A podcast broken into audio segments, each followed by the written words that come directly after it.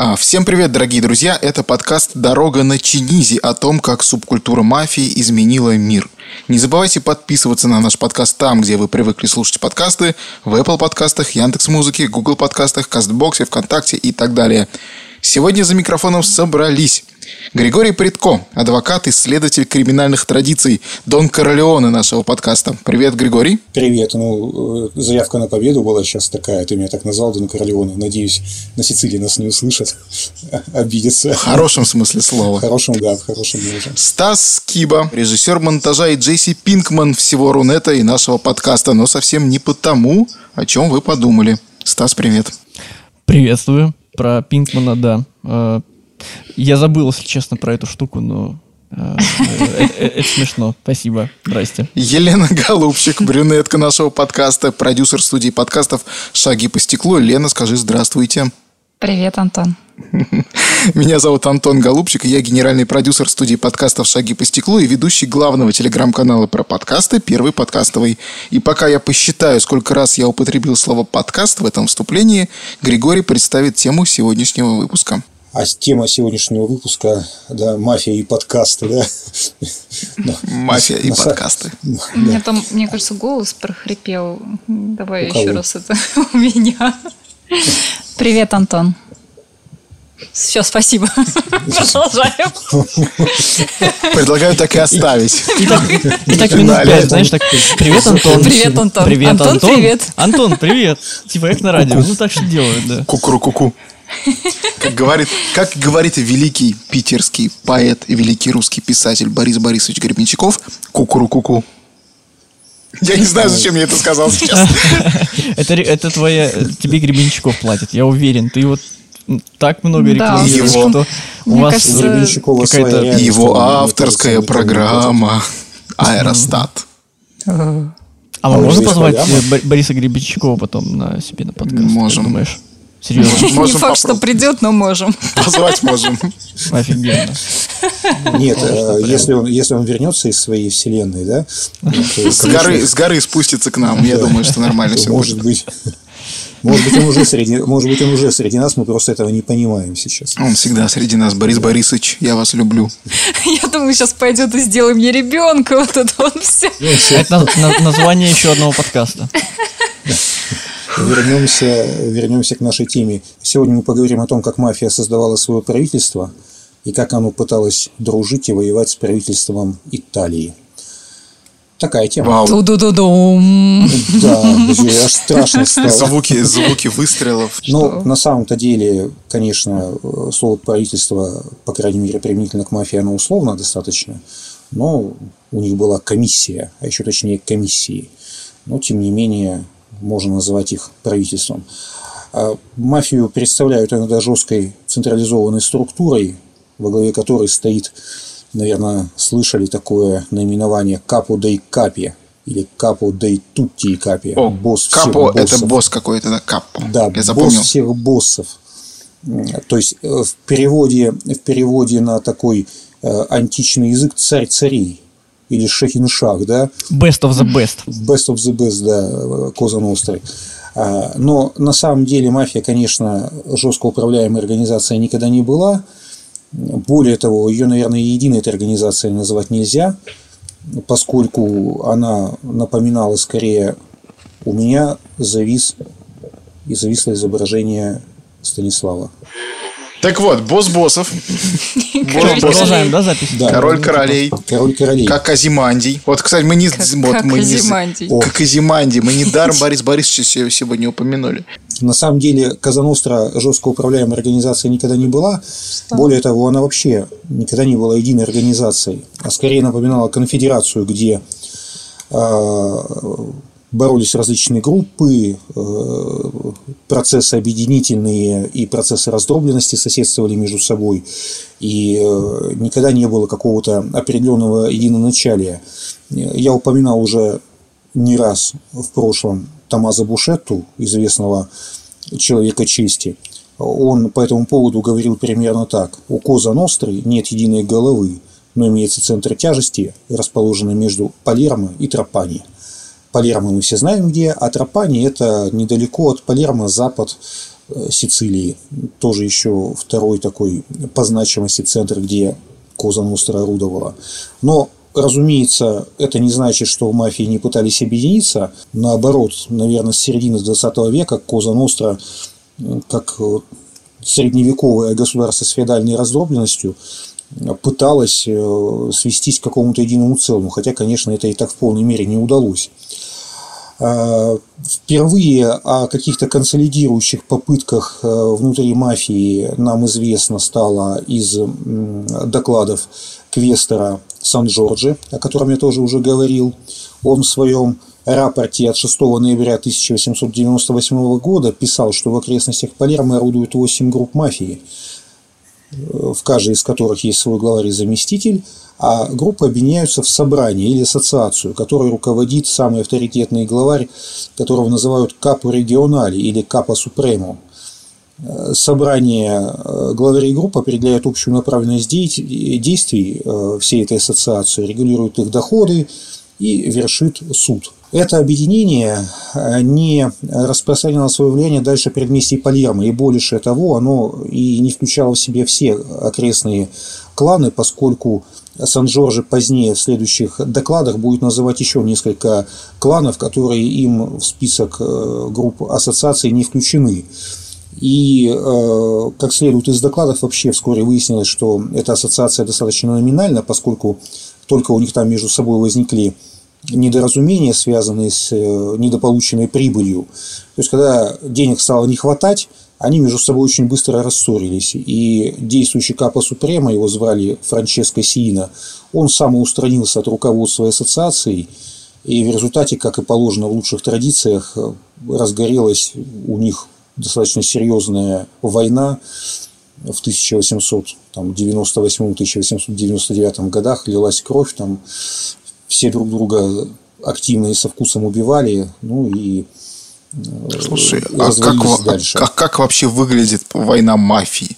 То есть просто, ну, как бы это а, стрелки, как у нас бандитские в 90-х были? Или Нет, это что-то другое? У них как таковых стрелок не было. Война мафии это, как правило, в большинстве случаев нечто э, то, что обыватель узнавал из новостей.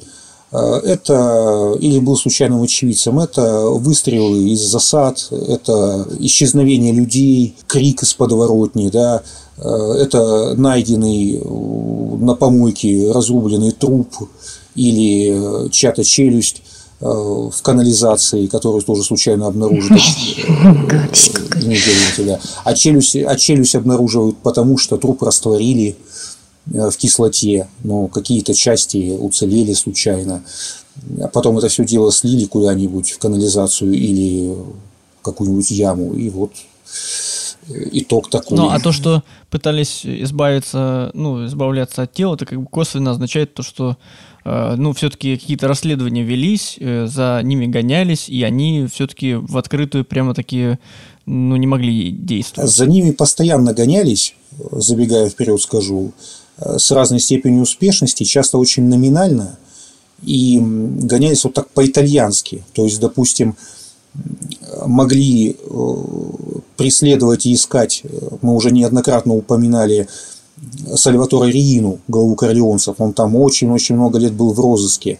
Но вот он был в розыске, его вроде как там все ищут, все там на такой панике, он кровавый главарь мафии, там неизвестно что делает, а он э, там лечит себе извиняюсь, там какой-нибудь там простатит в местной поликлинике под своим собственным именем, или участвует э, в свадьбе ребенка своего там сына, или там на крестины ездит под своим именем, и там каждый второй знает, вот он там будет завтра, вот в этом кафе он кофе пьет постоянно. Ну, то есть, такой розыск по-итальянски, там, знаете, вот так вот это все очень часто было. Поэтому... Сиесты. Да. С перерывами, да.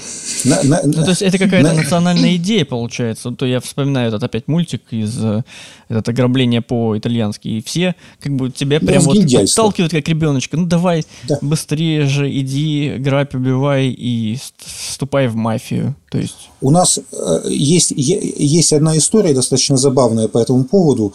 Ее, правда, рассказывать минут 10. Я не знаю, мы ее будем включать, э, в, и надо ли ее включать в основную э, вот канву сюжета. Я ее могу рассказать, могу не рассказывать. Это на ваше усмотрение.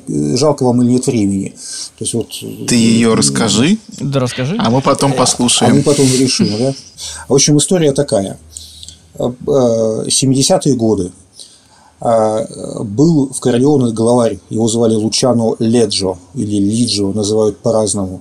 Это тот самый, я, по-моему, рассказывал, который убил доктора Микеле Навару, который там, ну, в общем, это был крайне жестокий человек, его боялись дико все.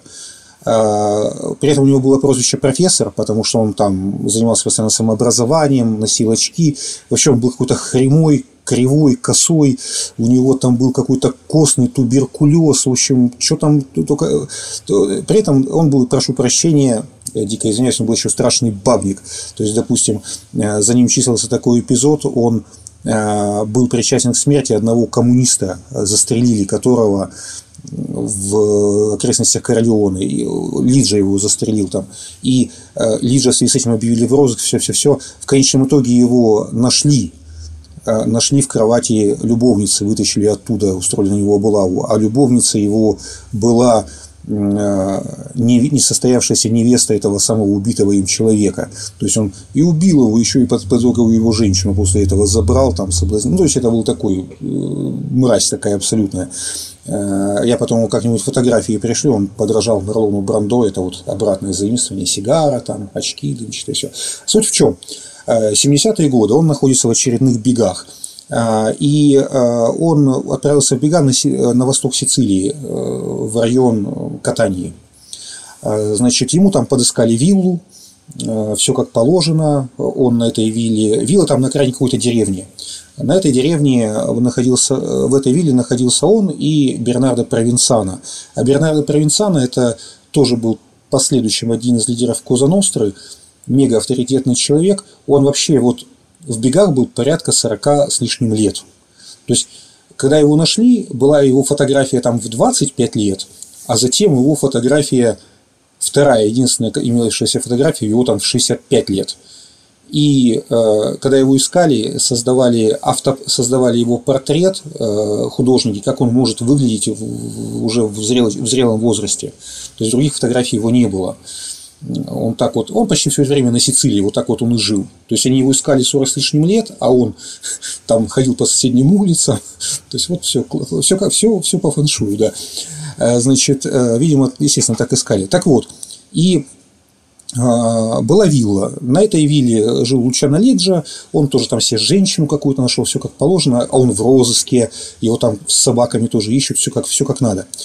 В один прекрасный день уходит э, куда-то по своим делам Бернардо Провинцано, Лиджи остается один. Но он остается один, он совершает поступок, который э, вообще не должен совершать, конечно, на людях любой уважающийся человек чести. Он не просто идет купаться, он э, полностью раздевается, идет купаться голый, там, плещется там, в бассейне на заднем дворе.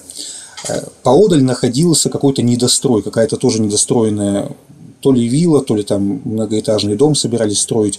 В этот момент, по случайному стечению обстоятельств, там оказался строитель вместе с возможными покупателями. Там какие-то люди пришли посмотреть этот дом. Ну, это же вот 70-е годы, нравственность, все в порядке. Э, и вот они там ходят, на балкон выходят, и вдруг смотрят, там в отдалении какой-то дом, и какой-то голый дядька плещется, трясет своими, прошу прощения, причиндалами в бассейне. Ну, что они? Они же не знают, что это Лучано Лиджа, естественно. Они набирают, звонят в полицию с телефона автомата, говорят, слушайте, там безнравственное поведение, хулиган какой-то лазит.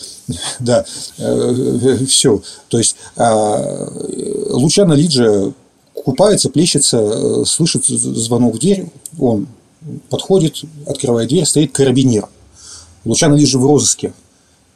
Лучано Лижи понимает, все, сейчас его замели. То есть у него уже там воображение, что там вертолеты сейчас будут кружить, там уже э, спецназ там забирается, там он понимает, что приплыли, а он голый стоит. Э, он думал, что это провинциано пришел, того-то что стесняться. А ему э, говорит этот, э, а он только шорт успел одеть, а ему говорит карабинер, на вас тут заявление написали, что вы ходите и ведете себя неправильно. Вам надо сейчас поехать со мной, дать объяснение в отделе полиции. у Лучана Лижа, с одной стороны, облегчение, потому что он понимает, с другой стороны, он понимает, все его фотографиями обклеен каждый столб. Его фотографиями обклеен каждый столб, карабинер его не узнает. Он начинает думать, что делать. Он говорит, я рад бы поехать, но я не могу, я жду доктора, у меня, видите, трубка, а у него еще вдобавок ко всему из живота торчала этот катетер мочевыводящий, у него там был простатит, что-то еще, и вот он с этой трубкой там как-то пытался купаться, все. Он говорит, я сейчас не могу подойти, мне должны менять катетер, вот доктора жду, никак. Э, полицейский говорит, а, ну ладно, тогда вот повестка, придите завтра. Дайте объяснение, нам надо разобраться, сигнал поступил, все как положено. И уходит. То есть Лучан же понимает, завтра его надо либо к нему приедут, либо... Э, ну, вот. И вот это, а уже существует эта комиссия. Они там выносят смертные приговоры, они там решают судьбы миллионов э, долларов, они там э, взрывают к этому времени уже э, крупных бизнес. То есть это серьезные люди. И Лучано Лижа звонит, обзванивает членов комиссии и говорит, меня замели, все пропало, меня завтра вызывают в полицию, что делать? Вся эта кодла, все пропало. Вся эта кодла начинает между собой совещаться, то есть они думают, как им тут... Они приходят Бернардо Провинсана, туда по телефону, они там кто-то приезжает, э, Провинциана говорит, ну, говорит, тебя, наверное, не запомнили, ну, что делать, пойду я, моей фотографии нету, ну, его фотографии нету, а фотографии у Чиама Лиза много, я, я приду, дам объяснение, все. То есть, и, и они на следующий день по поводу того, что произошло, а Лиза им не говорит, но ему западло говорит, что он это, за что его задержали. Он просто говорит, что пока это повестка, меня вызывают в полицию. И вот они на следующий день всей комиссии собираются, десятка-два машин, Э, с автоматами, с какими-то гранатами. Они едут к этому несчастному сельскому отделу полиции. Э, Провинциана туда заходит. Эти все ждут на стреме. Вся эта комиссия, там десятка-два боевиков. Все, если что, сейчас пойдем врываться, уничтожать там всех. Ну, короче, капец полный. Проходит полчаса, э, выходит. То есть человек тоже в розыске заходит в отдел полиции, дает объяснение, уходит. Все начинают спрашивать все начинают его спрашивать, что, что случилось, что случилось. Он говорит, «Э, дал объяснение, ушел, все. А что вообще произошло? Он такой говорит, слушай, говорит, Лиджа, ты что нам сразу не сказал, что ты был без штанов, что тебя просто за то, что ты тряс причиндалами задержали, ну, пытались задержать. Ну, все бы можно было решить гораздо проще. Все. То есть, вот они там решают мега проблемы, и в то же время вот они собираются из-за такой ситуации, из-за какой-то ерунды абсолютной, они там тоже все съезжают. То есть, ну, вот абсурдная, абсурдная ситуация. Убийца, которого никто не узнает. То есть, ну, вот, вот так искали. Вот. Странно, как он с, с катетером там настолько он должен был как-то активно какие-то телодвижения производить, чтобы там где-то там соседи настолько впечатлились, чтобы там позвонить, вы знаете, что там происходит. Но это же, это же патриархальный район, это же люди, которые, э, которые э, выносили статуи святых там э, на, на праздники и ходили с ними по улицам. Здесь скорее важен факт, что человек, который является, на котором трупов не счесть, и который является грозой там всей преступности, Война разгорелась, попытка объединения провалилась, правильно? Попытка объединения провалилась как и таковая. И, и э, где, где-то до 1957 года надежных сведений о том, чтобы в Козаностре пытались как-то объединиться или как-то создать какую-то координационную силу, которая бы стояла над отдельными семьями, нет. А, но в октябре 1957 года произошло очень важное событие. В Палермо приземлился самолет, а с самолета этого сошел некий Джозеф Бананна. Это был босс одной из пяти семей нью-йоркской мафии. Там были Гамбина, Дженовезе, Лукезе, Коломбо и Бананна. Пять семей знаменитых. И это все Казаностра было? Это, сицили... это не сицилийская Казаностра, это американская Казаностра. Да. То есть приехал, э, э, приехал один из пяти важнейших боссов американской мафии. Они не должны а, были себе название какое-то придумать? Ну, если там у тех Камора э, мафия, там, а у американцев они, ну, они себя и не, Коза не додумались, да? Они себя Коза Ностра называли. термин же Коза Ностра, он американский. А-а. То есть термин Коза... Да, мы ведь об этом говорили. Термин Коза Ностра, он зародился в конце 30 20-30-е годы в Америке и уже путем такой обратной миграции перекочевал на Сицилию. То есть термин мафия и почтенное общество – это сицилийские термины, а термин Коза Ностра – это американский. Точнее, итальянских гангстеров в Америке. Нужно просто еще раз наших слушателей вернуть к первому выпуску подкаста, к первому эпизоду, чтобы а, понять, что такое мафия в целом, потому что я для себя сделал много открытий. Я скажу тебе, э, Станислав, я сам не сразу то, что я говорю, запомнил. Я, я вообще буду идеальным этим проводником слушателей, которые только включились, потому что я даже, э, ну, пройдет там пять выпусков, я буду спрашивать э, какие-то базовые вещи на, все, на протяжении всего подкаста. Это, так что это же, это я думаю, круто. это пригодится эй, всем. Эй, это моя роль, эй. Это я, да, мы это я немножко конкурируем, но я, я буду стараться информацию. Главное, что мы все запомнили, кто такой Гарибальди. И кто, что это не кто, капитан кто безопасности Вавилона да. 5, конечно же. А, да, я в прошлый да. раз не сказал, что я, я, я, я не смотрел сериал. Я не знаю, кто такой Гарибальди, не тот, не тот. То есть я, я, я, я, ты, ты, ты, ты, ты на меня возложил большее количество знаний, чем у меня были. Но я решил, типа, прикинуться, что как будто бы я знаю. Гарибальди понятно, кто такой, но кто такой Джо Банана? А, а, а Джо Банана, а Джо Банана это один из боссов Пяти, одной из пяти нью-йоркских семей. И давай повторять опять их, да? Давайте, конечно. Банана, Гамбина, кто там еще был? Дженовезы, Коломбо и Лукезы. А чтобы окончательно запутать ситуацию... Подожди, подожди. А, чтобы а окончательно запутать ситуацию. А почему, а почему в «Крестном отце» не было таких названий? А вот я к этому и хотел подойти, чтобы окончательно запутать ситуацию. В «Крестном отце» фигурируют эти же семьи, как Таталия, Борзини, Кунео, Страчи и Королеоне. А, скорее всего, из соображений собственной безопасности и для того, чтобы не вносить сумятицу уже в ряды э, и в умы там, не, не таких, как мы, да, а на тот момент активно действующих людей чести в США, Марио Пьюза этого делать не стал. Э, прибавил авторского вымысла к своему, к своему произведению да, по, по максимуму. То есть вот те семьи, которые Марио Пьюза названы вот мной сейчас, их эм, прообразы – это реально существовавшие пять семей нью-йоркской мафии.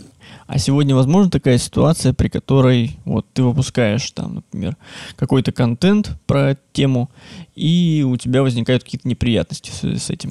Ну, смотри, э, если говорить про американскую... У тебя были проблемы такие? Э, слушай, слава богу, ко мне из, из сицилийской мафии пока никто на меня не выходил э, даже интервью у человека не взять, да? С другой стороны, да? Да, как-то вроде бы неудобно получается. Нет, если говорить серьезно, э, то что касается Америки, э, пять семей, от них, в принципе, на сегодняшний момент э, остались одни ошметки. То есть, что там функционирует и в каком формате, очень сложно сказать. В Америке принят закон РИКО – это закон, который позволяет осудить э, человека за сам факт принадлежности к организованной преступности. То есть не надо совершать преступление. А, э, само нахождение в составе какой-то банды, даже если ты ничего не делаешь больше, оно уже является преступлением. Этот закон, ну, кстати, очень большой, где-то он у меня скачан есть, я никак его переводом не займусь, это там юридический английский очень сложный. Э, это, Это то, за... над чем горело много-много сезонов, возможно, в сериале «Сопрано». Но для меня да. непонятен, кто такой. Это, собственно, был какой-то этот итальянец, который внес э, сумятицу такую, да? Рико. Я, я, я боюсь сейчас соврать, я не знаю. Э, я вообще, это мы вырежем. Это мы, да, и зачем вырезать? Не надо бояться своих слабостей. Так вот, кстати, вы обратите, если внимание, то, то э, заметите, что в США семьи называют по именам, э, по фамилиям лидеров, да, Банана, Гамбина, Дженовеза и так далее. А в, на Сицилии исключительно по территории. То есть нету семьи Риина, да, а есть Королеонези, есть Корлеонцы, нету семьи какого-нибудь там Пипа Кало или семьи Кало, есть семья Порта-Нового. То есть это очень характерный признак устоявшейся криминальной традиции, когда идет Более привязка... рэперская такая версия, да. по-моему. А, ну, слушай, ну, а получается, а? что... А если в США а, там менялась глава, или они не менялись там? Менялись. Но, но по названию одного из наиболее характерных лидеров – Э, семья так и оставалась, у нее к ней прикреплялось, прикреплялось такое название. То есть не все, не все руководители семьи, которые известны как Гамбина, они все были, носили фамилию Гамбина. И сама эта семья, она тоже меняла свои названия. То есть, э, насколько я помню, э, вот, вот такая текучесть – это признак определенной нестабильности и достаточно поздно по сравнению с Сицилией появившихся вот этих криминальных устоев. Ну, то есть там нельзя было там сказать, я вот такой-то, такой-то, а кто это? Не... Там только, только, только сменилась э, фамилия у, у ну, группировки, да, моп. Кто, кто? Да вот, вот такие. Да, подожди, давай про бомбина. Мне бомбина. про банана. Чё, бомбина? Банана. Банана. Джо Банана. Банана. Слушай, мне кажется, есть какой-то мультик, в котором есть герой Джо Банана. Надо проверить. А, но мое, моя, моя, моя гиковская часть мозга мне прям стучит, что вот Джо Банана есть какой-то персонаж. что-то очень знакомое. Мне интересно, бананы, что... Бананы, бананы, очень знакомые, раз, хорошо раз мы, знакомые Раз мы бананы. сегодня говорим про а, мафию как правительственную такую и структуру, то были, были ли у них какие-нибудь церемонии? То есть а, приезжал глашатый и говорил, сегодня к нам приедет Джо Банана. И такой почетный караул выстраивается. Ну, там с, солдаты, а, капа какой-нибудь, чего-нибудь. И его консильери. И, кстати, вы здесь абсолютно все говорите э, так, так, как оно и соответствует действительности. Дело в том, что это 57 год, 1957 год. На тот момент времени а, и на Из Сицилии... развлечений были только такие. Только такие. Банан едет. К нам приехал. К нам приехал. Соль. Джубанана дорогой. Паста, паста, паста с сыром. С моцареллой. Так вот, на тот момент все эти люди, они функционировали практически открыто. То есть, если там человек не был в каком-то уж совсем розыске, они а, действовали достаточно открыто. И а, Джо Банана, естественно, приехал со своей свитой, со своими там консильери, там, заместителем, там кем-то еще. И встречал его фактически почетный караул, который состоял из местных чиновников. То есть его встречали да там... ладно? Да. Чиновники? Чиновники там... Я, э... я на секундочку отвлеклась. Чиновники? Чиновники. Его встречали, э, его встречали служащие мэрии, э, какие-то местных политических каких-то партий в перемешку с капу. Подожди, подожди, это мафию. Это мафию. Это, это мафию. Так встречали Что? на Сицилии. Да. И эта традиция до сих пор в некоторых странах. Правительства как такового ж не было до какого-то недавнего времени. Ребята, ребята, ограбление по-итальянски. Прекрасно. Первый источник, да? Да, да. Поймите. А, так вот, а, а кем был Джо Банана? Это на самом деле был уроженец Сицилии. Он родился в 1905 году в Кастелломаре дель Гольфа. Трапани, та самая, о которой я говорил, провинция. Эм, это был потомственный э, мафиоза. Его дядя и братья руководили Коской Кастеломара дель Гольфа, кстати, на самой Сицилии. А э, Банана, он его родители перевезли в детстве э, на, в США, в Нью-Йорк, вот это та волна миграции, которая была.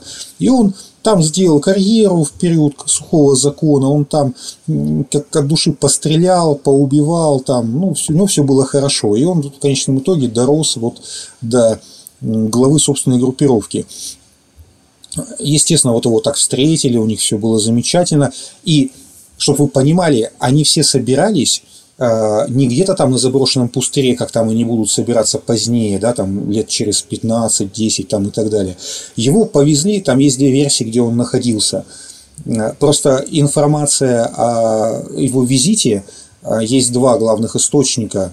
Это воспоминания самого Джо Бананна. Он вернулся в США, когда потом он в возрасте 80 с лишним лет малость подсошел с ума и написал книгу воспоминаний. Ну, надиктовал, там ее, как положено, оформили.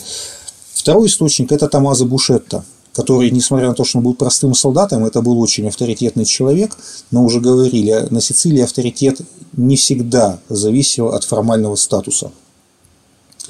И Бушетта, по крайней мере, на части этих переговоров присутствовал. Так вот, по одной из версий, встреча происходила в отеле Гранд Отель де Пальм, который находится в Палермо. Вы, если наберете а, Google карты, поищите этот отель, это такая в викторианском колониальном стиле громадный, функционирующий по сей пору отель. Все хорошо, там все круто. Я хотел сказать, мы прикрепим картинку. Но нет. Но мы ее положим в наш телеграм-канал. Да, или да. Там, ищите нет. Ищите там. Где-нибудь там. То есть, там, там где-нибудь там. И он функционирует Отель де Пальм, туда можно приехать, все в порядке. По второй версии, э, которую отстаивал Бушетта, встреча происходила в ресторане Спан или Спана или Спайн, непонятно какое-то название. Тоже достаточно Э, видимо, э, известное место, не, не забегаловка какая-нибудь у черта на куличках. Скорее всего, Томазо Бушета не присутствовал на всех встречах, которые там проводились, там была серия, и какие-то были в отель де Пальм, а какие-то были в этом ресторане. То есть, вероятно, обе версии соответствуют действительности. О чем была встреча? То есть не нужно думать, что это было что-то помпезное, как вот Марио, не Марио Пьюза, как Коппола изображает съезд в, тре, в третьем крестном отце. Помните, у Коппола есть эта сцена, когда собираются все вот эти главы семей, у них там какой-то стол, там помпезная такая обстановка, они там, там все у них официально, а потом их расстреливают там с вертолета с какого-то, да, может быть, помните, есть такая сцена. Естественно, все было... К сожалению, мы помним третий фильм. Лучше да, бы не помнили. К сожалению, все помнят третий фильм. Нет, я не помню. Мне надо пересмотреть. Тоже. Не надо. Не, не надо. Это, да, это, Нет? это третий не надо. Третий, третий, не, надо. третий не надо. Как же ж. Первый и второй, да, все круто. Третий – это мрак. Так вот, на самом деле это были такие дружеские посиделки. Они там, как положено, пили вино, ели спагетти, э, произносили тосты, Э, собирались с маленькими компаниями, курили сигары, у них все было хорошо. Это такие были дружеские посиделки. Встреча была посвящена разногласиям, которые накопились между сицилийским и американским обществом чести. А что были за разногласия? На тот момент времени у них были разногласия как идеологического, так и, э, скажем так, финансового толка. То есть в плане идеологии э, сицилийцам не нравилось, что э, занимаются что, что, что, что занимаются в США запрещенными видами бизнеса, что там глава мафии, какой-нибудь глава какого-нибудь клана может себе позволить иметь любовницу. То есть на Сицилии это не приветствовалось. То есть в Америке, получается, там... больше свободы Чего? было для что? Что, блин? Мафия указывает, они там людей убивают, э, грабят, а похищают. А вы, а вы, там незаконные виды бизнеса, виды бизнеса в Америке какие были? Продажа алкоголя, бутлегерство? А, что? Еще, а, еще, а, у них, а еще он называл тебя земляным червяком, да? Такой, такая претензия. Нет, Джим. На самом деле между сицилийскими и американскими мафиями различия были действительно очень серьезные. Есть такая автор и профессор криминологии Летиция Паоли, очень известный э, ученый, она прямо в одной из своих книг посвятила целый раздел э, различиям между сицилийцами и американцами. Ну, допустим, да, э, на Сицилии очень долгое время не занимались в мафии сутенерством. В Америке это было хоть, ну, но в порядке вещей. На Сицилии не занимались э, официально, э, в мафии не занималась, не поощряла занятия игорным бизнесом. Были, конечно, игорные дома у того же самого Томазо Бушетты, э, там такие полуподпольные, но это очень сильно не приветствовалось, а в Америке это было в порядке вещей. Допустим, в США контролировали профсоюзы, а в мафия, а в, на Сицилии профсоюзов как таковых не было. Никто их не контролировал, соответственно. То есть были очень серьезные различия между обоими группами. Кроме того, как раз к тому времени перестали считать людьми чести мигрантов из Сицилии, прибывающих в США. То есть, чтобы в США стать человеком чести, надо было тоже поступить в какой-то местный клан, быть туда принятым, заново пройти инициацию. Все это накладывало очень серьезные такие неудобства, скажем так, вроде как между братскими державами. Ну, в общем, они стали в какой-то момент более авторитетным, получается, местом, ну, американская... Денег там было на порядок больше. Денег там было на порядок больше. И вот и Джо Банана, он хотел, он хотел как-то, поскольку он э, карьеру сделал в США, родился на Сицилии, на Сицилии у него были родственники, он все-таки как-то хотел якобы это сгладить и поделиться опытом координации. То есть э, в Америке на весь Нью-Йорк 5 семей, а в Палермо, на крохотный Палермо, там 1300 жило население тогда, больше 50 кланов. То есть, понимаете, многомиллионный Нью-Йорк, 5 семей, территория громадная. И здесь в какой подъезд не зайди, свой клан мафии. На соседней улице нашел. Кто у вас тут? Где, где ваш, кто, кто основной, где ваш да. Дон? Это я Дон. И... А, э, я тоже Дон, извините. Капо. Капо. И, на, и в США, в США э, с 30-х годов, с конца 20-х годов существовала уже своя комиссия пяти семей которая должна была предотвращать внутренние конфликты. И вот Банан, он хотел поделиться опытом как старший товарищ, что как надо объединяться. Но это версия, которую излагал сам Банан и которую излагал э, Томазо Бушетта. Конечно, эта версия тоже имеет долю правды, но они забыли пару очень существенных обстоятельств в нее добавить. Э, к этой версии. Конечно же, все было не из одних только альтруистических у них соображений. Э, дело в том, что к середине 50-х годов началась активная торговля наркотиками, а именно героином и морфинами э, на территории США. Мы о наркотиках поговорим отдельно, как о виде бизнеса мы к ним относимся очень отрицательно, но для того, чтобы люди понимали, как проклятая мафия зарабатывала на жизнь, все равно этого придется коснуться. Так вот. Наркотики – это плохо. Не употребляйте это наркотики, иначе вы все умрете. И ведите законопослушный образ жизни. Не вступайте в мафию. Да.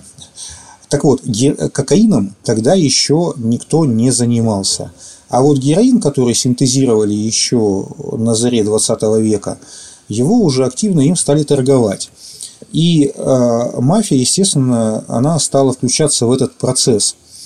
Э, в чем была проблематика здесь для американцев? Э, торговля наркотиками была очень грязным бизнесом, считалось. То есть, э, поскольку прибыль была фактически за счет здоровья людей, попутно рос, э, росло число преступлений, ну, наркоманы, да, это же группа риска в криминальном плане, то торговля наркотиками стала привлекать к себе повышенное внимание. А американская Коза Ностра, она тогда функционировала на таком, на грани законности. То есть, они занимались вот этой игоркой, которая была полулегальна, они внедрялись в профсоюзы, Э, с которых выкачивали денег, а профсоюзы были легальны, они крышевали э, доки, аэропорты, какие-то банковские аферы проворачивали. То есть голый криминал э, в таком своем массовом скажем так, распространении в США уже потихоньку отходил в сторону. Гангстеры, они были модными людьми, с ними общались политики, сенаторы, с ними общались деятели искусства, Фрэнка Сенатора, вспомним, да, великого певца, он же дружил с э, гангстерами активно. И понятно, что общаться с гангстером это модно, с ним посидеть в каком-нибудь ночном клубе. Но с наркоторговцем, если ты будешь находиться рядом, ты свою карьеру просто разрушишь в один миг. Соответственно, бизнес был грязный, но норма прибыли была чудовищная. То есть каждый килограмм, прошу прощения, героина приносил тысячи процентов прибыли. На каждый доллар можно было получить минимум тысячу долларов прибыли вложенных. Ну, то есть это такой край, краеугольный камень, по крайней мере, в художественных э, произведениях, когда вот э, наркотики вступают э, в дело, и тут начинаются какие-то эти да. э, такие моральные, прям вот там вот есть такие супергерои мафиози, которые вот категорически против э, наркотиков, а есть те, которые вот очень хотят. Красивая история. Да, но что-то вот все время какие, какое-то подозрение большое у меня. Они. Конечно, когда Дон Корлеоне в фильме «Крестный отец» отказывается от торговли наркотиками, вот просто ни за что не буду я этого делать, конечно, это все туфта потому что э, хоть все как, все как всегда, вроде как запретили, но, но наркотиками занимались активно, причем все. Тот же самый Джо Бананна, он был завязан на наркотрафик полностью. Один из его доверенных людей э, сотрудничал с канадскими кланами, мафии. В Канаде же тоже была итальянская мафия. О, это интересно. Да, и там было несколько семей, они такие были полузависимые от нью-йоркских, но тем не менее они контролировали поставку морфинов в Монреаль. А э, дальше через границу между Америкой и Канадой товар кружным путем ехал. Который практически нет. Заезж, да, заезжал в США. А для чего нужен был такой хитроумный план? А потому что в случае чего можно было у себя на родине в США кивнуть на каких-то э, канадцев. Мы откуда знаем, что там происходит? Вы же видите, контрабанда, мы здесь ни при чем, да? То есть э, окружной путь был выгоден. В тот момент времени вы удивитесь, основным источником поступления героина в США была Франция, а именно Марсель. Марсель тогда находился под контролем корсиканских банд. Кто мог подумать? Да, потомки Наполеона Буонапарте там вообще так отчаянно рулили. Э, тоже мы об этом пообщаемся. Вы, может быть, знаете фильм «Французский связной» с Джимом Хэкманом? Антон? Знаменитое кино. Да, потому что я даже знаю, что он снят по реальным мотивам борьбы с контрабандой наркотиков из Прованса. Правильно. В Провансе, кроме лаванды, были наркотики. Кроме майонеза, ты хотел сказать. Майонез, господи, как я могла забыть про майонез. Прованс, да. Штука Провансаль. Между прочим, а не Прованс. Прованс. Провансаль. Прованс. В Бургундии, Нормандии. Провансаль. Что-то там. Прованс. Здесь должна легонечко заиграть музыка. Кстати, кстати... И запахнет сейчас... лаванды. Запах лаванды. Вот запах я кстати, не дам никак. Травами Прованса. Э, если вы хотите музыку, я сейчас просто вам скажу, кто автор. Если вы хотите музыку э, из трех мушкетеров, но то надо не мелодию трех мушкетеров, которую пели наши ребята, а сейчас есть такая группа, называется Д'Артаньян, немецкая, и вот они поют песню трех мушкетеров на русском языке, немецкими такими голосами, я потом скину ссылку, такая ядреная вещь, причем с таким роковым таким оттенком, класс вообще, послушайте, может быть, она мега мышап такой. Да, так вот, на, э, почему этим занимались э, во Франции активно, мы поговорим отдельно. Одной из причин было то, что у французов были очень хорошие химики – а, которые очень качественно умели варить героин очень, высокого, очень высокой степени очистки, что существенно увеличивало его стоимость. А это что за, опять-таки, я в, в тайминге опять немножко путаюсь. Это какой период да. примерно времени? Это вот 50-е годы, начало, 50 конец 50-х годов, да. Угу. Героином начали торговать еще там с 30-х. Э, к 50-м годам э, это уже достаточно был развитой бизнес. Хотя, конечно, вот этот же самый Бушетта, о котором я уже неоднократно упоминал, он всячески пытался от этого открещиваться, говорил, что наркотиками мафия стала заниматься только в 70-е годы, 80-е, шляпа это все.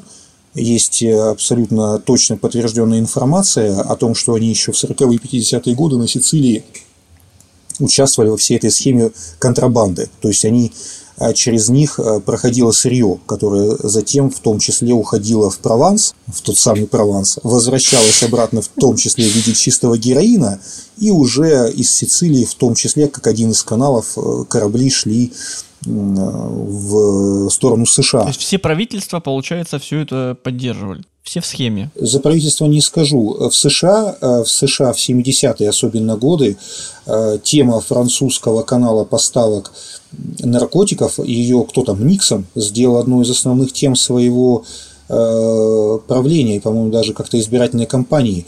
То есть фильм-то почему появился? На волне вот этого хайпа. Сейчас у них что? Мексиканские бандиты – там, так, да. А тогда тоже э, этот, э, как его, тот же Эскобар, по-моему, был? Да ну ты что, Эскобар... Позже был, Эскобар да? значительно позднее появился, конечно. Кокаин еще не был э, наркотиком массового потребления. Его там только в 70-е годы начали синтезировать и массово завозить в США. И он потом очень сильно, да, потеснил героин.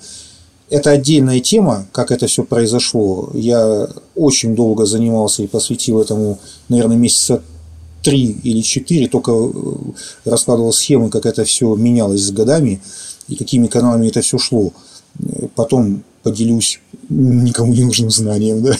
Нет, нужно. На самом деле, вот эти вот, я всегда, уже третий раз, по-моему, хочу про это сказать, что вот этот вот э, бэкстейдж работы, э, где происходит сбор информации и данных, это, по-моему, то, что мы должны были вынести куда-то вот на передовую, потому что э, мы не просто, получается, мы, говорю мы, мы. Григорий не просто собирает информацию в, в Википедии, э, ты, насколько я понимаю, работаешь в том числе и с какими-то, ну, там, э, архивами, газетами, то есть... 9, ну... 9 десятых источников, 9 десятых источников – это источники на итальянском языке, это архивные э, документы заседаний комиссий, Э, приговоры, э, опубликованные отчеты, в том числе оперативных э, органов итальянских.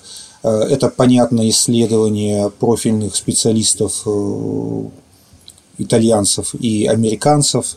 Это, естественно, мемуары, которые опубликованы на, на, на русском языке. Информации полпроцента от необходимого объема. А если мы э, отсеем из этих полпроцента ту, прошу прощения, шляпу, что можно прочитать порой во многих интернет-источниках, то останется одна десятая процента. Большая часть из того надежных и хороших источников на русском языке – это источники Советского Союза.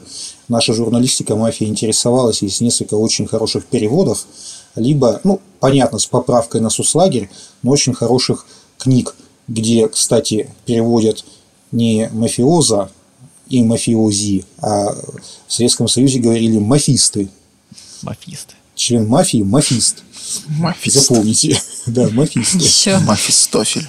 Но там у Советского Еще Союза не было каких-то особых претензий. Ну, то есть там не было какого-то интереса как-то это все Были. завуалировать или зацензурить. То есть там вроде как Мафия, мафия убивала коммунистов. Мафия была а, идеологическим а, тем более, врагом. То есть там, хотя, с другой стороны, могли преувеличить, получается где-то? Ты знаешь, э, поскольку очень много из информации, ведь, э, ведь мы же не просто должны получать информацию, да, а как сказал один известный ученый, годы анализа э, заменяются, сменяются часами синтеза, мы же должны информацию анализировать и синтезировать, сопоставлять источники. Это, это самое важное. И сопоставление источников показывает, что хотя информации 70-х, 80-х годов, которой пользовались и итальянцы, и американцы, и наши журналисты, исследователи, она объективно устаревшая на нынешнем времени – зачастую, но она очень ценная э, тоже при этом. То есть у них есть очень ценные вещи, очень важные. Серьезная работа, в общем, короче говоря. Но этим, этим приходится заниматься. Когда я в это ввязался, я не знал, что это глубоко закопаюсь, понимаете? Я, я думал, все будет... Мне говорили, все будет легко. Не волнуйся, говорили они. Все будет легко, говорили они. Так вот, почему это было важно, ситуация с наркотиками для банана? Потому что поскольку в наркотрафик втягивались на европейском конце да, вот этого коридора сицилийцы, то, естественно, было выгодно работать с тем, кого ты знаешь, со своей родней в том числе, со своими вот людьми, которые говорят с тобой на одном языке, а не, как, а не с какими-то там проклятыми корсиканцами, да, то э, нужно было, чтобы на точке входа, как говорится, была какая-то стабильность, чтобы там вдруг внезапно не начали друг друга убивать, взрывать и так далее. Они начали убивать и взрывать, все у них было в порядке, им ничего не помогло. Но, в любом случае. Да, но им хотелось, чтобы все было в порядке. Они, и они пытались таким образом он пытался таким образом ситуацию в управляемое русло вести. А итальянцам, они этой идее обрадовались, сицилийцы, они сказали, да, точно, а что у нас не было комиссии до этого. А у них в этот момент появлялся второй источник дохода, маячил на горизонте. У них э, на самом-то деле открою заранее тоже тайну, основные свои деньги мафия получала ни с вымогательств, ни с грабежей, там, как думают, там, ни с этого налога у пиццу.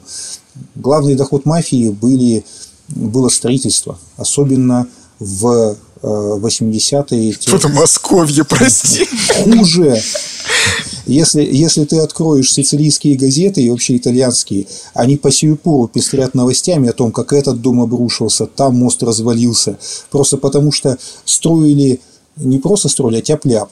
На Сицилии в 50-е и 70-е годы происходило так называемое «сакко ди Палермо», разграбление Палермо, когда Э, скажем так, с помощью коррумпированных чиновников в администрации Палермо, э, мафия получала подряды э, на строительство с использованием государственных денег и или дешевого жилья в том числе, и или с нарушениями норм строительства. То есть можно возвести один дом на пятачке, возводят два, можно сделать пять этажей, надстраивают еще три этажа, ну и так далее и тому подобное. И затем... У Антона, а? простите, а? представляю, какие флешбеки сейчас э, крутятся, потому что Антон у нас э, главный герой э, э этой истории с застройщиком. Мы с Леной нас... вдвоем, да. Видите, ну, да, знал, главный, главный герой там я в документах, да. А, а вы что? Антон у нас освещал тему. Да, а первое лицо. На него подписан, поэтому у меня мелькает как это в, образе, как этот один боец. А что у вас случилось? Ну, ребята, да, встряли в, мега историю, которая, я не знаю, там можно было, кстати, вот реально какую-то книжку, наверное, написать про, подкаст, потому что подкаст это даже слабо, я думаю, потому что одище пепелище. То есть, а дичи пепелище там начался, когда к этому всему подключилось государство. Оно еще, кстати, не закончилось, это одище пепелище. До сих пор дотянется. Оно еще продолжается, только без нас. У меня важное объявление. Да. Я нашел, кто такой Банана Джо. это, персонаж. его нашел. да, могу вот показать, конечно, не, всем не видно, но вот, вот так выглядит Банана Джо. Это, это, это он, да. Это, это банан. это банан из, из мультфильма «Удивительный мир Гамбола». Это прекрасный, мульт... это прекрасный мультсериал. Я его всем дико, люто, бешено рекомендую. Там все персонажи этого мультсериала сделаны из персонажей, которых рекламное агентство предлагало своим Господи. клиентам как маскотов. И те типа отказывались. И они взяли их, собрали все вместе и сделали мультик. Это такие Симпсоны, только очень жесткие. Мистера Картошка нету из э, мультика Свинка Пеппа? Там есть мистер Картошка. Я мистер... знаю, что там есть папа свин, мама свин.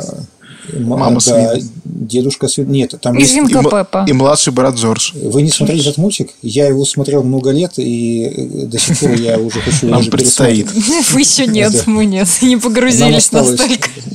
Итак, у сицилийцев у них был свой резон для того, чтобы появился какой-то регулирующий орган, потому что кроме наркотиков они к тому времени уже завязывались на вид бизнеса, который получит название разграбления Палермо или Сакко ди Палермо. Это участие в махинациях со строительством, которое в конечном итоге привело к тому, что Палермо из невероятно красивого города, э, вилл, садов, э, старинных зданий, он превратился, вы можете посмотреть его фотографии, он превратился в такой конгломерат э, районов, которые, мягко говоря, не фотогеничны. То есть там такие трущобы, особенно по окраинам, что просто мама дорогая. Э, жилье не просто дешевое, жилье, которое построено просто чтобы освоить денежные средства, которые для этого выделяло государство. А э, почему государство выделяло деньги на строительство в Палермо? Дело в том, что 50-е годы они вообще э, ознаменовали, ознаменовались колоссальными денежными вливаниями, которые итальянское правительство делало в инфраструктуру Сицилии. В Риме вдруг обнаружили, что на Сицилии что? На Сицилии недорогая земля, удобные порты, очень дешевая рабочая сила, это же отсталый юг, это страна третьего мира под боком, фактически, колония как таковая. И там очень удобно ее как-то приводить ее в порядок, строить заводы дешевле, чем в Милане, порты дешевле, чем в Неаполе, допустим, и так далее. И в Сицилию начали вкачивать, вкачивать огромные деньги. Разумеется, когда это началось, в Риме особо еще не представляли, с кем они связались потому что те миллиарды долларов буквально по ценам еще 50-х, 60-х годов, которые закачивались, они, естественно, со страшной силой разворовывались. Э, разворовывались буквально дико. Но, э, э, чтобы вы понимали, тоже это тема отдельного разговора, но были такие одиозные политики, как Сальво Лима и Вито Чанчимина – они работали одно время в администрации Палермо, каждый из них успел побывать мэром Палермо, а э, Сальво Лима даже дважды мэром. Вот каждый из них вплотную был завязан на различные кланы Коза Ностры.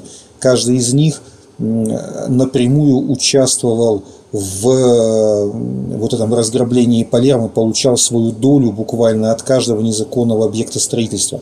Они, правда, все за это поплатились, Сальвалима убьют в 80-е годы, я не помню дату, потом скажу, убьют за то, что он не смог помочь, не смог помочь королеонцам там, по одному вопросу.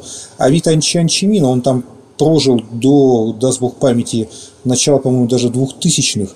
Его до самой старости преследовали эти правоохранители итальянские, когда у них уже изменилось отношение к мафии у него там арестовывали его имущество, детей его там преследовали, то есть, ну, по, по судам затаскали, то есть денег им, деньги им счастья не принесли на самом деле. Но факт остается фактом. У, у сицилийской мафии появился новый источник дохода. Он затем перерастет в еще более глубокий источник дохода, который в итальянской литературе называют мафию и или мафией закупки когда контроль над э, тендерами государственными э, на строительство и на возведение инфраструктурных объектов, начиная от ремонтов каких-то старинных замков, заканчивая э, установкой ветряных этих энергоустановок. То есть это все под себя тоже подмяла мафия и с этого получала колоссальные деньги, которые были, кстати, куда больше, чем деньги с наркотрафика. Естественно, в мафии тоже понимали, что им как-то надо регулировать между собой отношения. Была назначена группа, которой на этом собрании в отель «Де Пальм» или в ресторане «Спана» поручили разработать проект комиссии, которая функционировала и регулировала деятельность внутри мафии. Входили в нее Сальваторе Греко по кличке Птенчик э, из э, семьи Чекулли, Гаэтана Бадаламенти, который был заместителем Слушай, одно, одно при, при, при, господи, Чекули. Чекули. Птенчик. Чекули. Птенчик из Чекули. А почему? Да. Нет каких-то комментариев? Какая ну, прелесть. Ай, какой-то он достаточно невзрачный был, по-моему, из-за этого. У него был... Наверное, с хохолком. Может быть. У него был, э, у него был двоюродный брат Микеле Греко. Мы о нем тоже будем общаться. Какие колоритные персонажи. Колоритный персонаж. На нем крови столько, что можно. Грек вообще говорящая фамилия. Так э, потому что они, видимо, были потомками э, греков, которые Эль Грека, да, тут же самый. Ну да, да, я, по, да, я к ним, про него и говорю. Я упоминал уже, что греческая община была очень э, много, многочисленной на Сицилии. То есть там греков-то полно. Вот Микеле Грека, у него была кличка Папа. Папа от, от, имени, от того, что Папа Римский. То есть он был такой авторитет, он был такой серьезный человек, что его уже называли уважительно папа. Лучше, чем птенчик. А, лучше, чем... Там был башмачок, допустим. Башмачок. Башмачок тоже был грека. Опять же, отсылка к Калигуле, возможно которого Возможно, называли башмачком. Да, но это был вообще убийца такой, абсолютно его свои потом замочили, потому что он там... Ну, походит, да, тогда, на мою беспред... версию. Беспредельщик был. Чем скромнее погоняло, тем, получается, зловещий персонаж. А, Татуриина, его называли Коротышка. Он маленького очень роста был, если вы а, я потом пришлю, кстати... Особо злой, наверное. А, да, э, но он не просто был злой, но это вообще зверь на самом деле там ему в глаза посмотришь на фотографиях или на видеозаписях, э, там просто реально человек, у которого нет ничего, э, кроме э, мрака.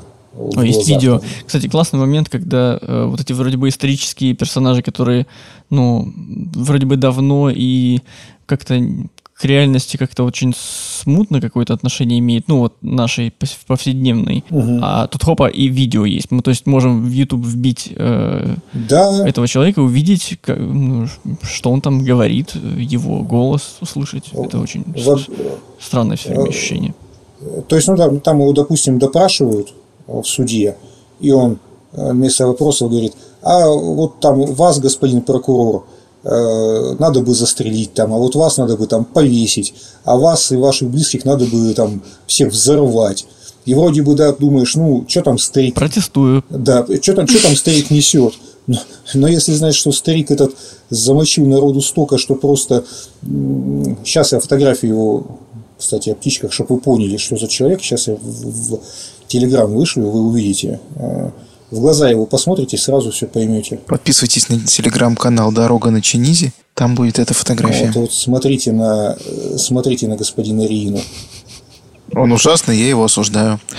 Да. Да он еще посмотрел, он такой мерзкий, у него улыбочка такая. У него улыбочка, как будто он детей насилует.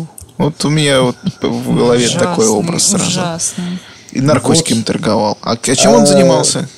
Он был главой э, клана королеонцев и в чудовищной войне 80-х годов, которая называлась Лама Танца или Забой Тунца, он уничтожил почти всех своих противников по мафии, попутно уничтожал пачками судей, полицейских, взрывал поезда, то есть э, конченый тебе и коротышка. Но внешность всегда обманчива, или она да всегда подтверждает все-таки вот э, внешность э, деяния. Есть прямая корреляция или... Прямой корреляции нет, но здесь э, у человека видно... Очевидные проблемы. Очевидно его... Не его проблема, он был проблемой для всех на самом деле. Человек так проблема. Вот, да, и вот эта комиссия, не комиссия, это организационная такая группа, в которую входил Сальваторе Птенчик Грека, Тана Бадаламенти из семьи Чинизи и уже вечно, который в каждую бочку затычка Тамаза Бушетта, а, они разработали, они, они, они разработали проект комиссии, э, как должна комиссия функционировать. Ну, начали с чего? Что единой комиссии не будет. В каждой провинции острова будет своя отдельная провинциальная комиссия – но поскольку э, в трех регионах Сицилии, в Миссане, Сиракузах и Рагузе мафии не было, как это неудивительно, мафия была не распространена не по всей Сицилии. Это какие-то курицы, она... по-моему, сговор какой-то совершили. Да, и уж, и уж тем более мафия не пользовалась монополией преступной на всей Сицилии, то э, комиссии были организованы в шести регионах. Но, естественно, поскольку в большинстве из этих шести регионов, кроме Палермо и Тропани, существовала одна, максимум две семьи, то сложно быть провинциальной комиссией э, среди самой себя, да, то есть если там э, в Катании существует одна семья, ну какая там комиссия, то есть в большинстве э, провинций комиссии, конечно, они были номинальны, и реально действовала только комиссия в Палермо, на самом деле, вот так вот постоянно на регулярной основе. Как она была организована в Палермо, ну и в Тропане? То есть, каждые три соседних клана образовывают округ, который называется Мандаменто. Из каждого этого округа э, выдвигается в состав комиссии свой представитель, капл Мандамента. Для того, чтобы не устраивать совмещение и концентрации власти, капо Мандамента не мог быть одновременно главой клана. Кроме того, поскольку мафии не поддерживались плотные родственные связи, которые могли привести к появлению фракций внутри кланов, а несмотря на то, что они не поддерживались, естественно, фракции такие были, и близкие родственники на прополую в кланах участвовали, и это, кстати, приведет э, к 70, по-моему, 8-79 году, в частности, к э, перевороту в семье, которая функционировала в Катании. Там власть держали два брата Кальдероны, один из которых Антонина. тоже вынужден был стать перебежчиком и написал потом мемуары. Так вот, его, его старшего брата Джузеппе, который был главой семьи из Катании, его э, убили. Антонина Кальдероне при нем был э, Сотто Капо, его заместителем. Убили их противоборствующая фракция в клане братья Санта-Паула. Их там было человек 6 или 7. Естественно, что они потихоньку внедрились в клан и э, стали там друг за друга э, потихоньку копать, устраивать интриги. В конце концов, с помощью королеонцев они братьев Кальдерона сместили. Короче, одни братья затесались к другим братьям, да, и да, как будто да. бы мы тоже все братья вроде как, и изнутри так развалили, короче. Все, Задайте какие-нибудь вопросы. Брат, же брат мне. Ты же мне брат, да. Меня удивило то, что а, мафия, по сути, основной ее источник дохода это было строительство. Я думал, что это какой-то рэкет, вымогательство, похищение людей. А у них строительство, и только потом к ним пришли наркотики. Нет, на самом деле э, не ну, так еще немножко. про смочить клюв, но это, ну, это э, видимо, в меньшей степени. Э, понимаешь, в чем дело? Все основные виды деятельности мафии, они выстраиваются в определенную иерархию. Э, тоже этому посвятим отдельный выпуск, э, очень логическую, вытекающую одну из другой. То есть это виды деятельности, которые обеспечивали э, первоначальное накопление капиталов, его развитие, затем легализацию. Так вот, участие мафии в строительных махинациях – это была высшая форма вот этой пищевой цепи, которая позволила мафии вкачать колоссальные денежные средства в легальную экономику. Они по сию пору разбираются, у какой корпорации э, итальянской, их правоохранители разбираются, в какой корпорации деньги какого клана зарыты. У них там э, были громкие скандалы, когда то компанию которая владела огромной сетью супермаркетов, разоблачили, что там деньги мафии, то какой-то там энергетический концерн разоблачили, что там деньги мафии. То есть э, э, деньги, которые конфискуются, исчисляются не просто миллионами, а сотнями миллионов евро, чтобы вы понимали э, по сию пору. То есть там муть что творилось. Самый, самые два эм, прибыльных вида бизнеса для мафии были наркотики и вот эти махинации со строительством. Да, ни рэкет, ни что другое. Это позволило накопить капитал первоначальный. Не более чем. Слушай, мы еще упомянули э, несколько раз или один раз, я не помню, гангстеров американских. Да. А, можно ли поставить знак равенства между гангстерами и американской Козанострой? Либо гангстеры это просто какое-то общее название для бандитов? Скорее, наверное, можно сказать, что это общий какой-то термин, потому что ведь гангстеры там были и ирландские, и еврейская была мафия, да, и там еще какая-то, да. Я думаю, что все-таки, наверное, я так-то абсолютно этим вопросом не занимался, но я думаю, что гангстер это более широкое понятие, чем мафиозо, чем человек чести и так далее. Слушай, а вот еще интересно, вот опять же про американскую Козу если да. говорить. А, мы говорили в первом или втором выпуске, эпизоде нашего подкаста «Дорога на Чинизе», надеюсь, вы на него все подписаны, что в мафию могли принять только сицилийца. А что касается американской Коза Ностры, туда мог какой-нибудь американец, у которого нет корней, например, сицилийских или итальянских попасть? Или афроамериканец? Или, может быть, Черная женщина. Все. Это было бы... Это было бы... Чудо-женщина. Это было бы толерантно, как минимум. А, на, на, на самом деле, друзья, смотрите, и в сицилийскую мафию были случаи, когда вступали не сицилийцы. То есть комиссия, одним, одной из ее задач было определение возможностей таких, знаете, а, как а, там президент своим указом предоставил гражданство Жерару Депардье, да, казалось бы, где Депардье и где гражданство Российской Федерации. Но так захотелось обоим. Э, точно так же и комиссия, она могла принять в мафию э, не только сицилийца, но своим решением они принимали в ряды Коза Ностры Э, некоторых, э, в том числе неаполитанцев, из, ну это штучные варианты, э, некоторые кланы, допустим, даст Бог памяти, в Калабрии, они одновременно состояли э, и все, прямо целиком кланы, они одновременно были включены и в Коза Ностру, и одновременно они состояли в Дрангете. То есть э, у них постоянно были попытки, они все друг друга страшно не любили. Сицилийцы не любили калабрийцев, э, компанцы Камура не любила и сицилийцев, и калабрийцев. То есть они, с одной стороны, друг с другом были в состоянии такой трения, с другой стороны, коллаборационировались как-то постоянно между собой. То есть, Но это и граждане, них... в принципе, же тоже разделяли все да. эти эмоции, в общем-то, друг да, к другу. Да, да. То есть, ты из а, какого района, пацанчик? Да. Да, ты, ты чей, чей будешь? А в США, в США, поскольку там этот процесс смешения был э, еще более ярко выражен, в одном квартале могли жить не, не просто на соседних там э, эти на острове, а эти на материке через пролив, да, а люди э, из разных регионов могли жить в соседних подъездах фактически, да, в итальянском квартале. То там, конечно, это смешение началось раньше, но не э, сицилиец, точнее, не итальянец быть включенным в состав Коза Ностры не мог ни при каких обстоятельствах. Бакси Сигел, знаете, да? Всем известный основатель Лас-Вегаса, да, про которого фильм-то снят, да, насколько я помню.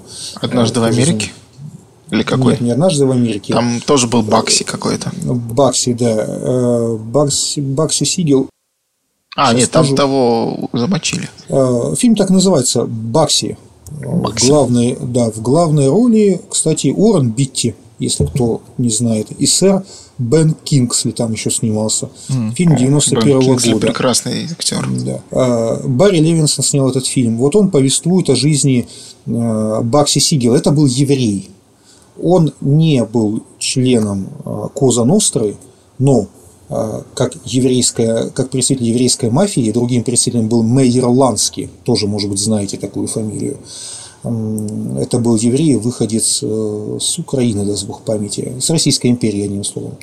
Откуда погоди, откуда? погоди, у евреев тоже была мафия? Конечно, очень мощная. Здрасте, мы с, тобой, мы с тобой пересматривали однажды в Америке фильм. Там они евреи. Там, там были евреи. А, точно! Там вот, да. вот а, евреи, бан, банда лапши, они были еврейской конечно. бандой. Точно, точно. Только Господи, мы не называем это мафией, да, мы называем это бандитами, ну или как-то гангстерами. Гангстеры, Мы можем там, называть да. гангстерами, мафией угу, в широком угу. смысле, да, еврейской мафией. То есть, когда говорят еврейская мафия, это не, не смех, это действительно реально существовавшие банды, которые занимались тем же самым бутлегерством, они постоянно коопери...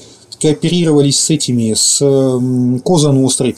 Синдикат убийц, может быть, слышали, был такой э, в в Америке в какие там, господи, 40-е годы. Так синдикат убийц это э, в том числе в, от, там евреи были.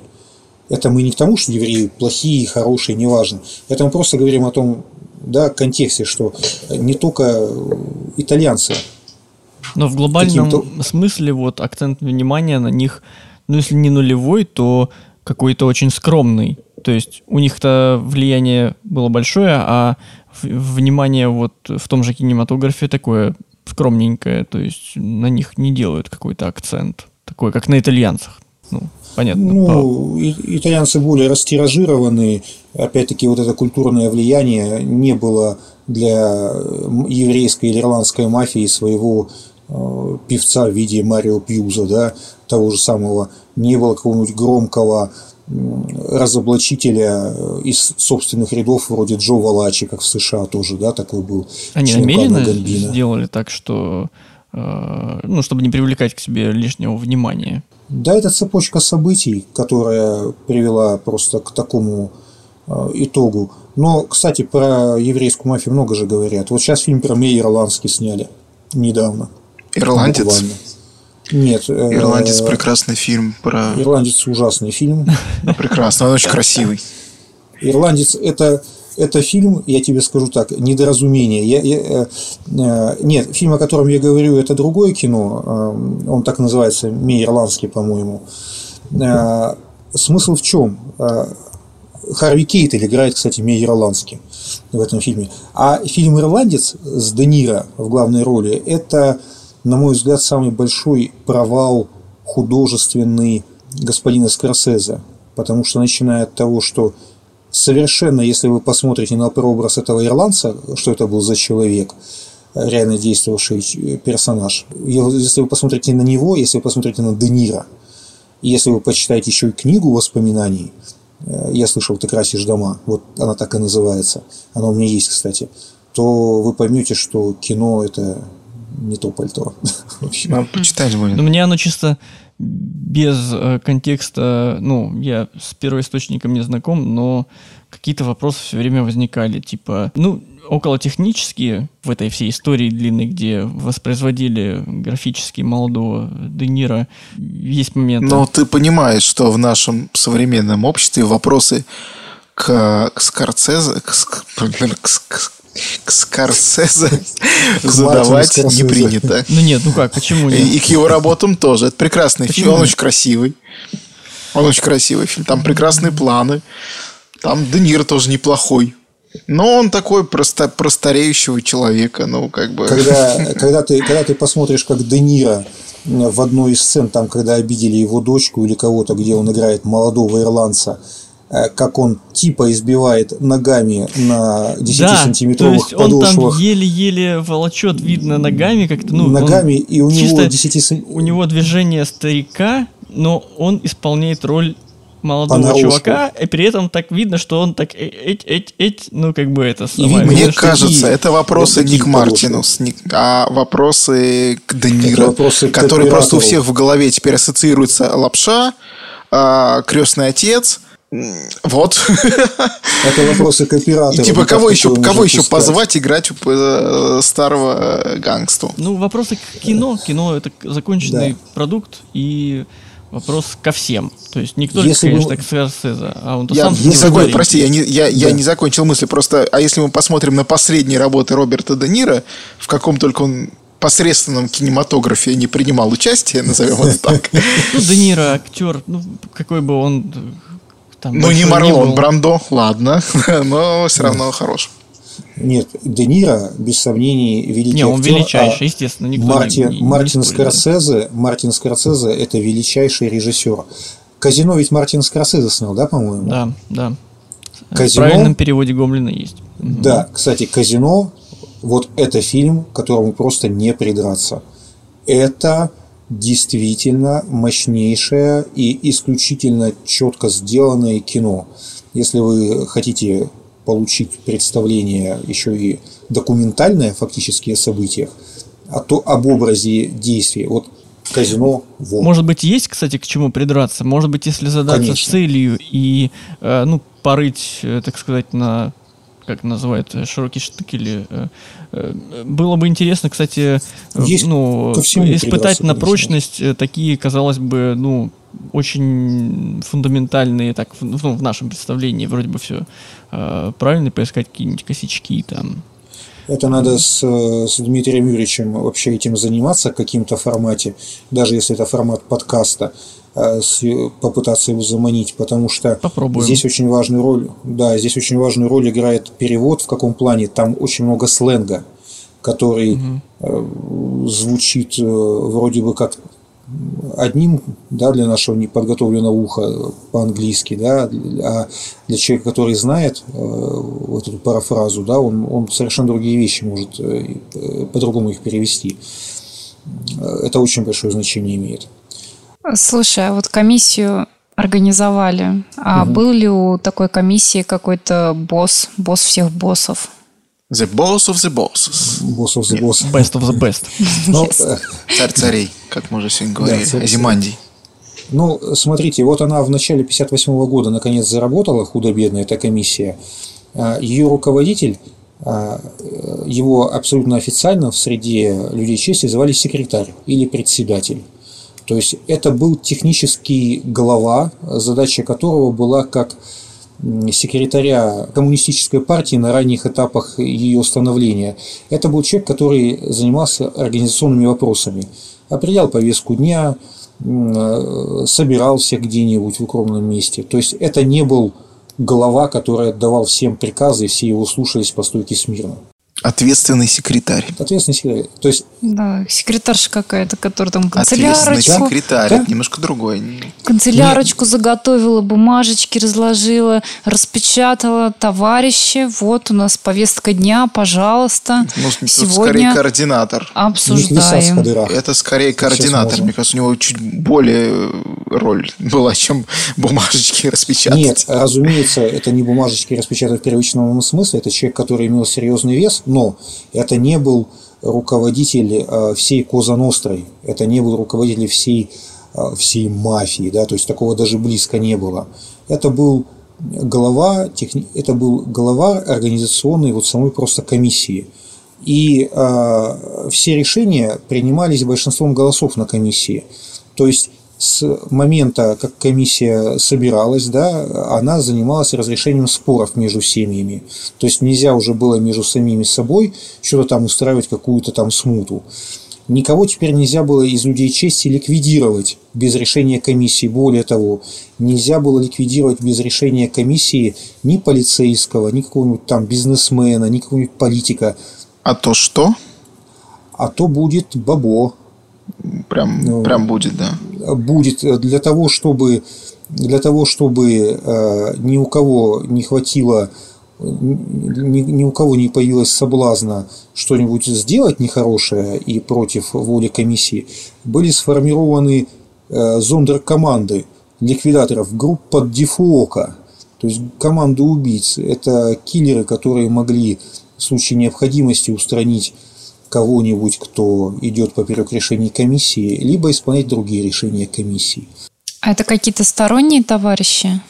Ну, это могли быть, естественно, и э, люди чести, это могли быть и приближенные филиаты, это люди, которые могли э, находиться там, бог его знает где, собираться, так сказать, по зеленому свистку, да, в, э, в таком ключе. Э, это были люди, которые сидели на зарплате или которых просто там привлекали для конкретных акций. Ну, понятно, что это должен был всегда быть человек, который хорошо владел оружием. Таких на Сицилии хватало в А вот каждый из них, он тоже проходил весь вот этот вот обряд сжигания пепла и кровоспускания. Ну, чести... Все, все, все, все участники вот э, всей этой истории. Участник, участники комиссии это были только люди чести. Угу. Э, члены комиссии это исключительно люди чести. Аффилиаты те самые приближенные, они могли исполнять разовые акции, в том числе убийства совершать. Но э, не участвовать в комиссии никоим образом, не принимать каких-то решений, которые могли бы на что-то повлиять, они не могли. Это только исполнитель без права голоса. Разумеется. А вот этот обряд принятия в люди чести, он так и остался в неизменном виде или со временем как-то изменялся, упрощался? Уже в 70-е годы стала появляться информация, что якобы эти обряды никто не соблюдает. Э, был такой француз, венгерский исследователь, как же его звали, Герман, Герман Гес, как-то так.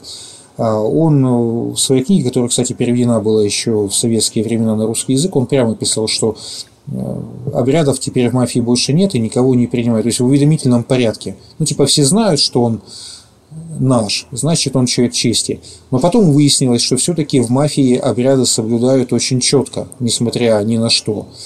И как минимум, как минимум до начала 21 века в мафии, несмотря на что, придерживались вот этой четкой политики обрядничества такого, да, а, обязательно ты должен сжечь образок, обязательно. Это могло быть где-нибудь в тюрьме, это могло быть там чуть ли не на коленке в каких-то походных условиях.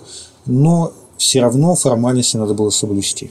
Угу. А подробнее мы опять же отправим к нашим предыдущим эпизодам подкаста «Дорога на Чинизе». Обязательно их нужно послушать, если вы начали с этого выпуска. Ю- если вы начали этот путь юного мафиози. Если вы с нами Да, но опять же, мы отметим еще раз, что мы против романтизации всей криминальной темы, против а, насилия, против наркотиков, против всего плохого и только за все хорошее. Ну, естественно. Не продавайте и не употребляйте наркотики, вы либо умрете, либо вас посадят. Либо и то, и другое. В разных либо одновременно. Либо одновременно. И в фильме вас не снимут уж точно. Так вот. Только лохи употребляют наркотики. Антон, прекращай. Антон, продолжай. Нужно максимальной хунидности. Больше, больше. Больше экспрессии в таком случае. Так вот, э, я уже сказал, что в принципе нигде кроме Палермо и Тропани комиссии не действовали. Ну, они были номинальные.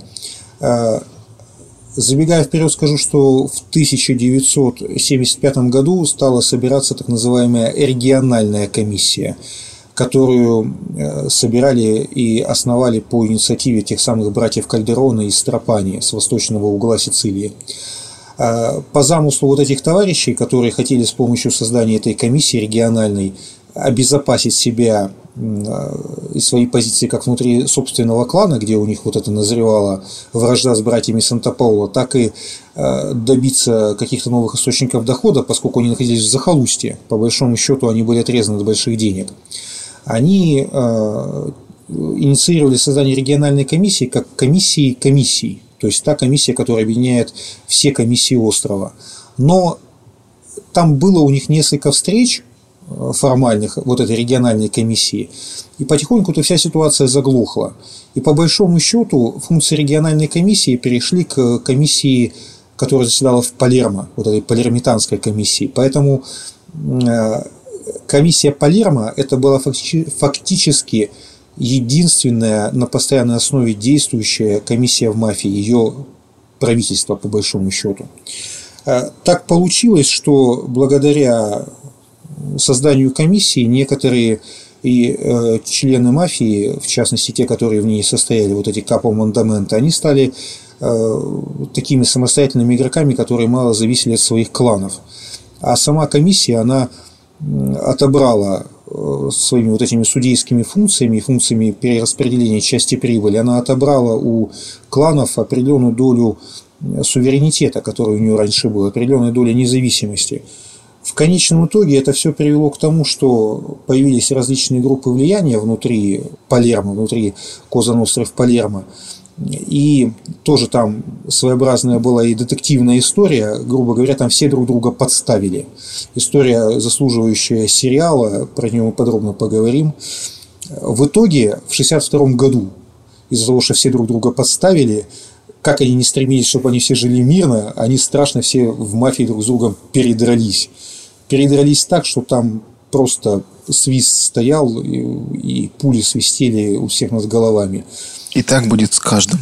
И так будет с каждым в мафии. Ключевым событием этой войны ее назвали Первая война кланов. Не потому, что она была первая, они раньше не воевали, просто она по своим последствиям, это такая аналогия с Первой мировой войной. То есть такие были последствия, которые сотрясли всю мафию. Ключевым событием был взрыв, где вы думали, в Чакуле, в том самом Чакуле. А где, где там находится Чекули? А Чекули находится, если посмотреть на карту, это совсем рядом с Палермо, на восток вдоль побережья, если ехать. Там две деревеньки, Чекули и Кракеверди Джардини. И вот эти деревеньки, они на протяжении... Какие прекрасные названия, господи. Названия Чекули, Чекули Гордини. И вот в обоих деревеньках были... Сразу какие-то пейзажи рисуются. Там красивые Морешка. пейзажи. И mm там э, были две э, ветви семейства Грека, которые, собственно, командовали мафией, каждая из этих, в каждом из этих... Портили пейзажи все. Телами. Можно, можно разное подумать, портили пейзажи.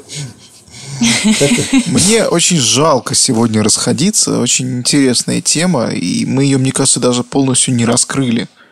Подожди, давай мы сейчас закончим, как мафия самораспустилась. А, да, мы, да, точно же, да, конечно. Да. И Сорян. вот мы здесь у нас станет логическая точка очень хорошая. Да, да, да, да. А, так вот, 30 июня 1963 года в Чекуле у виллы того самого Сальватора Грека, который, кстати, был председателем первой комиссии, Э, взлетел на воздух автомобиль Джульетта Альфа Ромео. Ситуация была какая? Э, позвонил неизвестный э, в полицию и сказал, что есть подозрительный автомобиль. Приехала команда саперов. Нашли в автомобиле бак с бутаном, к которому был подсоединен взрыватель. Отсоединили его, все в порядке. Затем открыли машину, чтобы ее отогнать, стали ее э, осматривать, открыли багажник. В багажнике была вторая бомба. То есть первая была замануха, кто-то очень грамотно ставил. А когда открывали багажник, сработал реальный детонатор и взорвалась настоящая бомба. Семь человек раскидала по кустам на куски. И виллу господина Грека, его там не было, тоже почти полностью снесло. Ну, это мы сейчас привыкли, семь полицейских погибло, это мы сейчас вот привыкли, да, там взрывают тех, там э, расстреливают этих на видео, да, там подрывают одних полицейских там и так далее. А тогда же это была ситуация из ряда вон выходящая. Но она и часто из ряда вон выходящая. Ну, да, к такому, годов. мне кажется, нельзя привыкнуть. Да. А на тот момент времени это было шоковое состояние во всей стране. Естественно, на мафию спустили всех собак. То есть там в Палермо в течение ближайших нескольких дней арестовали порядка двух тысяч человек, кучу обысков произвели, в общем, заметали всех, кто выглядит подозрительно, действительно по-настоящему. И э, комиссия собралась там в каких-то ужасных конспиративных условиях, и то только для того, чтобы самораспуститься. То есть там был такой жесткий прессинг, что комиссия вся разбежалась. Сальватора Грека навсегда, кстати, уехал в Латинскую Америку, Бушета там бежал в США. Все, все, все разбежались кто куда только мог. И даже перестали собирать вот ту самую пиццу, настолько затерроризировали э, мафию, действительно уже всерьез, что люди поговаривали, что Коза Ностра все. И на этом первая комиссия мафии прекратила свое существование. Правда, оказалось, что не все, но я думаю, что об этом надо поговорить отдельно. Очень интересный выпуск, как мне кажется. Очень интересно. Мне очень интересно. Хочется послушать еще. Мне не хочется прекращать. Мне нравится слушать о том, что как мафия плохо кончает. Простите меня за мой итальянский акцент. А нет никаких э, эмоций, типа, блин, э, ну, иногда переживаешь, э, ну, негодяем, и это плохая вот я история. Тоже, Нет, я тоже себя на этом поймала, что вроде как бы я вроде как сопереживаю, но в то же время ловлю себя на мысли, ну, я не должна им сопереживать, это же мафия. Это значит, что у нас получился отличный эпизод, и мы можем его сравнить с такими шедеврами отечественного кинематографа, как «Брат» и «Брат 2», где Данила Багров да. отрицательный персонаж. Мы можем сравнить э, с чем мы еще? Где? С Лолитой Набокова, где Гумберт Гумберт отрицательный персонаж, но ты читаешь, это его, ну, я, не, я книгу не читал, я фильм смотрел, да? Смотришь фильм, и ты ему немножко сопереживаешь. Хотя, казалось бы, он тоже просто Гумберт. конченая мразь и отрицательный персонаж. Отрицательный персонаж, Поэтому... да. Поэтому и «Брат 2», ты смотришь «Брат 2» и, блин, Данила, блин, что же, как это же за Данилу? Какие-то тревожные выводы напрашиваются. Типа, ну, я все время ловлю на мысли, что мозг очень какой-то странный. Ну, он, типа, подвержен все время какой-то херне. То есть он все время тянется к какой-то херне. Вот, вот все время почти. И... Слушай, я в свое время когда-то написал большой-большущий пост, как а, «Игра престолов делает нам, ху, нас хуже» это навеяно, заговариваясь уже. Мне истории, ну, тем эпизодом, когда взрывается храм с кучей людей, Сарсей его взрывает, угу. и ходит довольно, и ты сидишь, ну, я вот сидел и думал, блин, как зашибись, как же круто она им всем отомстила. Да, это а такое, опасная история, конечно. Мы же сейчас все завязаны, мы же сейчас все завязаны на Дюну, да? Вот Дюна, Дюна, Дюна. Я, а, я, я так и не сходил. Я все еще... Мы, мы еще тоже нет. Ну, сейчас же везде Дюну там, да, и все же говорят, там, главный герой Пола Трейдес, да, это же положительный персонаж, ну, типа, подразумевается, да, вот так вот. Э, ну, если вы читали роман, и там, да, то вся... А когда вы дойдете там, по-моему, до второй части этого романа, э, до второго романа этой серии, там будет, там будет очень интересный диалог, там он с кем-то рассуждает, а говорит, кто еще, говорит, был подобен тебе, вот э, Пола Трейдес уже стал императором вселенной. Ну, там много-много тысяч лет назад был Чингисхан. Он там уничтожил там 4 миллиона человек. Был другой император, император Гитлер. Он уничтожил чуть побольше, 30 миллионов. Ну, тоже не фонтан. Такая мелочь. Я, говорит, ответственен за смерть 61 миллиарда человек и за 500 уничтоженных миров. То есть, понимаете, то есть положительные герои, мы им как-то все сопереживаем, а он положительный, он конченая мразь, на самом деле. Вот так вот. Ну, да, слушай, а далеко ходить не надо. Звездные войны, взрыв да. звезды смерти, где да. просто дикое количество людей погибло, которые, ну, обычные работники, да. Да. которые ни в чем не виноваты. Вот как? Ну да. Мне вот эти арты, кстати, нравятся по Звездным войнам, где солдаты империи, они там герои, там они там с чужими там они дерутся, или там у них знамени там все от каких-то чудовищ отбивают. Ну, в интернете их много тоже есть там. Вот такие вот. Очень мне вот эта тема нравится, на самом деле. И на этой прекрасной ноте я предлагаю попрощаться с нашими слушателями до следующего эпизода. Пожелать всем счастья, здоровья. Подпис... Не забыть подписаться на наш подкаст там, где вы привыкли слушать подкасты. Мы есть во всех подкаст-сервисах. Можно написать отзыв о нас на Apple подкастах. Я, мы это тоже очень любим и дико котируем. Можно, э, можно нам задать какие-то вопросы в Телеграме, чтобы мы потихоньку стали их суммировать и отвечать на них. Я так думаю. Да, самое время. Если вы думали о том, чтобы задать вопрос, самое время это сделать. Найдите нас в Телеграме. Телеграм-канал «Дорога на Чинизи». И там будут э, контакты в описании. Спрашивайте ваши вопросы. Мы в следующий раз поговорим о второй комиссии мафии и о том уже непосредственно, как эта комиссия пыталась э, контактировать с э, итальянским правительством, с настоящим итальянским правительством разными способами. Я в нетерпении. Когда же, когда же это произойдет? А, уже скоро. Услышимся через неделю. Пока. С вами был подкаст «Дорога на Чинизи». Пока. Пока-пока. Счастливо. Пока.